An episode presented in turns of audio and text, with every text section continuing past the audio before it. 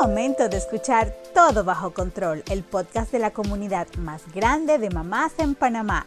Aquí encontrarás diversos temas que te ayudarán a tener todo bajo control en nuestro rol de mamá. Solo ponte cómoda y dale play a Todo Bajo Control. Hola, hola, bienvenidos al podcast de Todo Bajo Control de Super Mamás. Hoy vamos con un tema súper esencial y es guía para manejar la pubertad de mi hijo. Por eso tendremos hoy a una súper invitada. Ella es sexóloga Montserrat Muñoz. Bienvenida Montserrat, ¿cómo estás? Hola, gracias por tenerme aquí, por invitarme y más que todo para hablar de un tema súper interesante y necesario como este. Claro, sí, súper necesario. Bueno, Montserrat, para entrar en materia, ¿Cómo sé que mi hijo ha llegado a la pubertad? Ok, eh, la pubertad tiene varios cambios, o sea, varias señales, por decir así. Están las primeras señales físicas, que son un poco las más obvias, podríamos decir, em, que sabemos que varían desde los 11, 12, 13 años más o menos. Em, y después estos cambios físicos van, eh, van acompañados también de cambios emocionales, ¿no? Em, y esta etapa es bien interesante porque vamos notando que nuestros hijos están cada vez menos interesados quizás en pasar en familia y están más interesados en el tema de los pares, ¿no? En, la parte de cómo pertenecer, en cómo relacionarse con alguien más.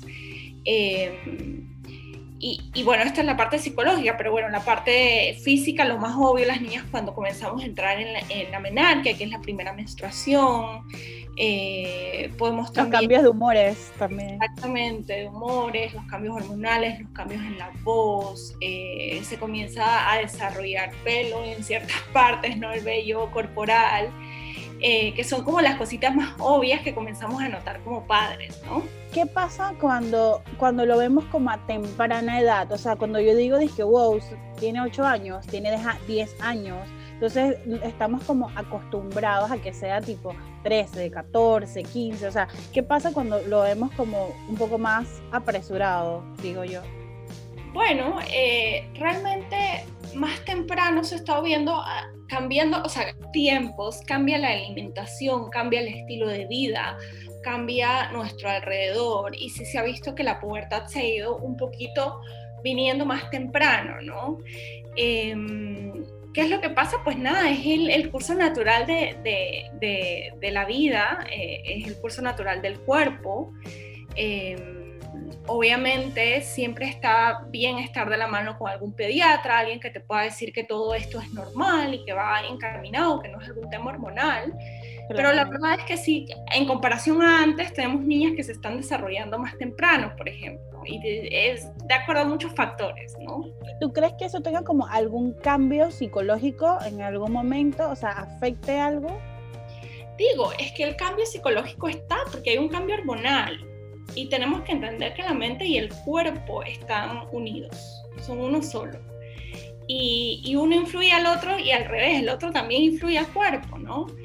Eh, ahora creo que lo importante es, es, cómo el papá puede, eh, o la mamá, puede eh, hacerle frente a estos cambios. Y explicarle, porque también está el tema como del Internet, que, o sea, tienen como todo con el Internet a un paso que tal vez mucho más acelerado a lo que nosotros los padres podemos como explicarle, ¿no?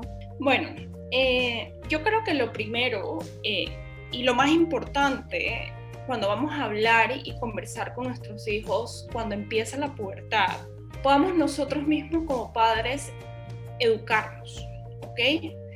Eh, poder eliminar estereotipos y tabúes, porque la realidad es que en nuestro país em, es muy raro que alguien haya recibido la educación sexual correspondiente, o sea, que, que debe ser como es, ¿no? Realmente la educación sexual que, que se, cree, y esta es la, creencia errónea de que tiene que venir ligado con la pubertad.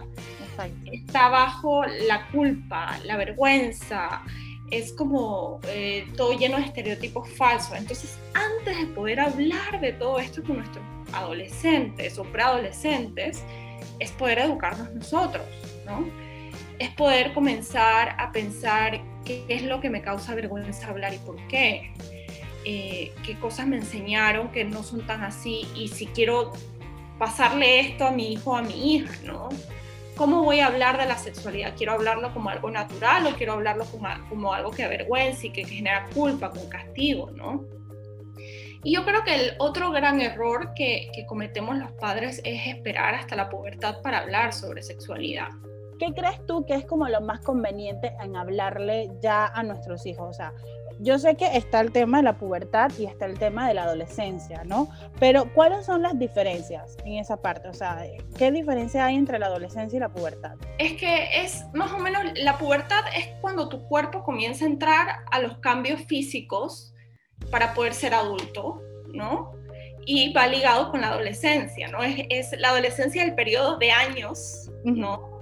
sabes, tenemos la infancia temprana, la infancia tardía, tenemos la preadolescencia y la adolescencia. Esto es como en nivel de años cronológico dividimos las etapas del ciclo vital. La pubertad es lo que le pasa a tu cuerpo. Entonces no es que se, no es lo mismo, pero tampoco eh, es una sí y otra no, van ligados, ¿no? La adolescencia se marca por el inicio de la pubertad, los cambios físicos que tiene tu cuerpo para ser adulto, ¿no? y al mismo tiempo psicológicamente tú comienzas a prepararte para poder ser adulto. Entonces comienza la diferenciación de los padres, buscar una identidad, por eso le dicen que es la crisis, ¿no? La adolescencia, porque estás buscando quién tú eres. Exactamente. ¿De qué edad, más que nada, tú puedes como iniciar a hablarle a tus hijos sobre eso? Que no se sientan como aterrados, pero a la vez sepan que es muy importante saberlo, ¿no? acabas de tocar un tema súper importante. Y, es súper importante porque tiene muchas aristas. Porque la primera arista es que está la creencia errónea de que la sexualidad es solamente penetración o erotismo. ¿okay? Entonces, eh, por eso esperamos a que, por ejemplo, las niñas se desarrollen, entonces le decimos que ya te puedes quedar embarazada, entonces cuidado que puedas tener relaciones sexuales sin protección. ¿Ok? Entonces, cuando, cuando aprendemos que la sexualidad empieza cuando podemos tener sexo o cuando podemos embarazarnos, ese es el primer error. La sexualidad es una dimensión de la vida que nos acompaña desde que nacemos. Nosotros somos sexuales desde que nacemos. Y a veces cuando digo esto con, eh, a papás con niños chiquitos se le prenden las alarmas. ¿Cómo así que mi hijo de 5 años es sexual? Claramente. Pero, ¿qué es lo que pasa? Que la sexualidad no solamente es erotismo. Erotismo es el placer en el acto sexual que hacemos para reproducirnos, ¿ok? Que tiene muchas cosas, ¿no? La sexualidad tiene... Em, el último escalón de la sexualidad es el erotismo, la penetración, el placer sexual. Antes de eso hay muchos escalones, no solamente padres, hay gente, y te digo que lo veo en consulta todos los días, que nunca en la vida han visto todas las dimensiones de la sexualidad. Y son muchas, ¿no? Y comienza con cómo yo me relaciono con mi cuerpo, mi autoestima, qué yo siento, cuál es mi imagen como hombre, como mujer o con lo que yo me identifico. O sea, un montón de cosas que se construyen mucho antes de si yo pienso en tener relaciones sexuales o no. Exacto. ¿Ok? ¿Cómo me relaciono con mis papás? Eso también es sexualidad. Y también el, tema de, de, cómo tú tienes la confianza con tus padres o tú como padre con tus hijos hablarlo, ¿no? Exactamente. Y esto es, eh, aquí pongo un pin súper importante, eh, porque cuando hablamos de confianza, de hablar sobre sexualidad y poder educar a los niños chiquitos de esto, podemos evitar abusos sexuales o evitar que se repitan, porque el niño está identificado claramente que está bien, que está mal en relación a su sexualidad y a su cuerpo y que puedo tener la confianza de decirlo, ¿no? Entonces, por eso la educación sexual debe empezar desde los tres años, porque ahí es cuando el niño empieza a hablar. Aquí quiero hacer una, una nota muy importante y es que la educación sexual desde los tres años es dando información de acuerdo a la maduración del niño, a la capacidad de entendimiento y eh, a, la edad. O sea, no le vamos a hablar a un niño de 5 años de penetración y de sexo oral, no, para nada. Exacto. A un niño de 5 años le vamos a hablar sobre su cuerpo, le vamos a hablar sobre quién puede tocar y quién no puede tocar su cuerpo ¿Y qué pasa si alguien lo hace? ¿A quién hay que hablar? Si se siente mal con que alguien eh, le toque o algo así, también. Eh, algo que es educación sexual y es súper importante es no obligar a los niños a dar besos y abrazos si no quieren, porque ahí le estás enseñando que él no puede decir que no. Entonces cuando alguien viene y le da un abrazo, un beso que a él no le gusta, se confunde porque el otro día su mamá o su papá le obligó a darle un beso a alguien que él no conocía.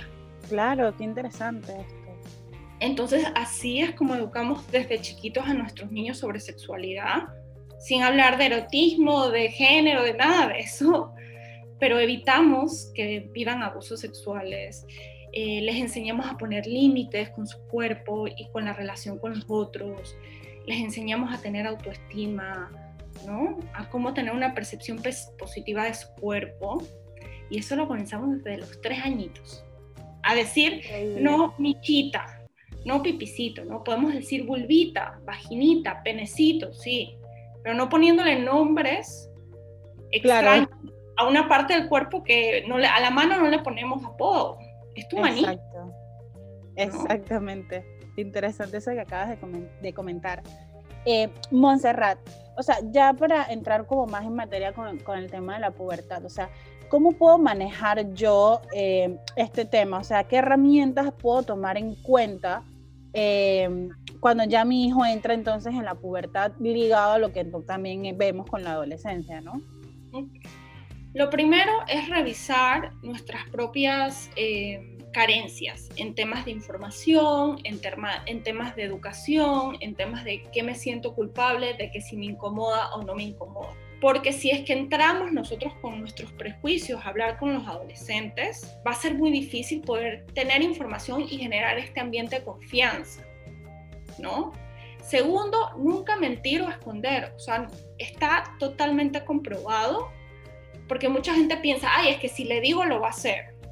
Lo contrario, mientras más información tú le des a tu adolescente adecuándose a la edad que tiene y a la capacidad de entender, más información va a tener para tomar decisiones después. ¿okay? O sea, entender que los adolescentes están pasando por un momento que por más que sea amenazantes para nosotros como padres, porque bueno, es difícil, tenemos que entender que es parte de la vida, ¿no? Entonces, si culpabilizamos o avergonzamos al adolescente, después vamos a avergonzar su sexualidad cuando sea adulto. Y esto lo veo muchísimo en consulta. Te estoy buscando la, la Nayara Malnero. Ella es especialista en, en, educación sexual para adolescentes y tiene un par de libros para, para que puedan leer los padres, eh, para tener ideas de cómo poder educar sobre sexualidad. ¿okay? Eh, siempre abrir un ambiente seguro donde los adolescentes puedan eh, conversar al respecto y si hay algo que el papá considera que no está bien o que no es lo correcto, en vez de culpabilizar o señalizar, eh, poder preguntar, ¿y por qué lo ves así? ¿Por qué pasó esto? O sea, para poder entender de dónde viene todo esto. Porque el momento en que más castigamos, el adolescente tiende a esconder más, ¿no? Entonces perdemos ese camino de comunicación con nuestros hijos, ¿no? Ahora, eh, que ya para así como ya terminar, tres tips rápidos que tú recomiendas. O sea, es que esto te puede funcionar, mamá. Ok, primero, buscar libros sobre educación sexual para adolescentes. Eso es súper importante, que los padres se eduquen para no seguir enseñando estereotipos, juicios y culpas. ¿Ok? Eh, segundo, generar un ambiente seguro para la comunicación. ¿no? En vez de castigar y culpabilizar, preguntar el por qué. ¿Por qué lo ves así? ¿Cómo te puedo ayudar? Em, ¿Cómo crees que esto podría ser mejor? Em, hablar abiertamente, sin vergüenza, de la sexualidad. ¿Ok? Eh, a veces puede ser incómodo para hasta uno mismo, para, o hablar de esto con nuestros hijos, pero mientras más naturalizamos algo que es natural, eh, va a ser más fácil poder conversar al respecto. Y conversar cuando las cosas no estén tan bien, que ahí es cuando el adolescente necesita más ayuda, ¿no? Entonces creo que el poder educarnos, revisar nuestros eh, juicios y el poder abrir un canal de comunicación honesta y sin castigo y sin culpa, ¿no? Ayuda mucho a poder eh, acompañar al adolescente en este camino que es difícil para ellos, ¿no? Muchísimas gracias, Montserrat. Y bueno, antes de pasar al sabías que, Montserrat, ¿dónde podemos contactarte? Eh, claro, eh, me pueden contactar con mis redes sociales, que es sexóloga Montserrat Muñoz.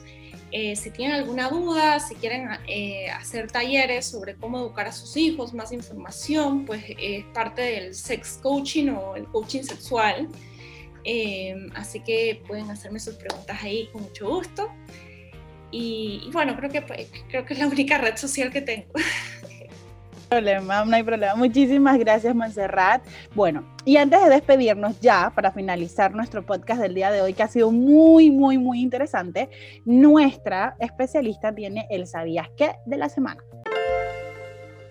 ¿Sabías que los estudios indican que mientras menor es la edad en que el niño recibe educación sexual, mayor es la edad en que empieza a tener relaciones sexuales y los países que han dado educación sexual desde edades muy tempranas son países que tienen menos índice de embarazos adolescentes y menos índices de enfermedades de educación sexual. ¡Wow! ¡Qué interesante! Muy, muy, muy interesante, de verdad que, que debemos tomar en cuenta eso. Muchísimas gracias, Montserrat, por acompañarnos en nuestro podcast del día de hoy. Y bueno, mamá, te recuerdo que puedes suscribirte a nuestra página web www.supermamaspanamá.com, donde tenemos todo, eh, todo contenido exclusivo para ti. Podrás gozar de beneficios como eventos virtuales, talleres, charlas y muchas sorpresas más. Y lo mejor de todo es que es totalmente gratis. No olvides seguirnos en nuestras redes sociales, Instagram y Facebook, arroba supermamás.panamá.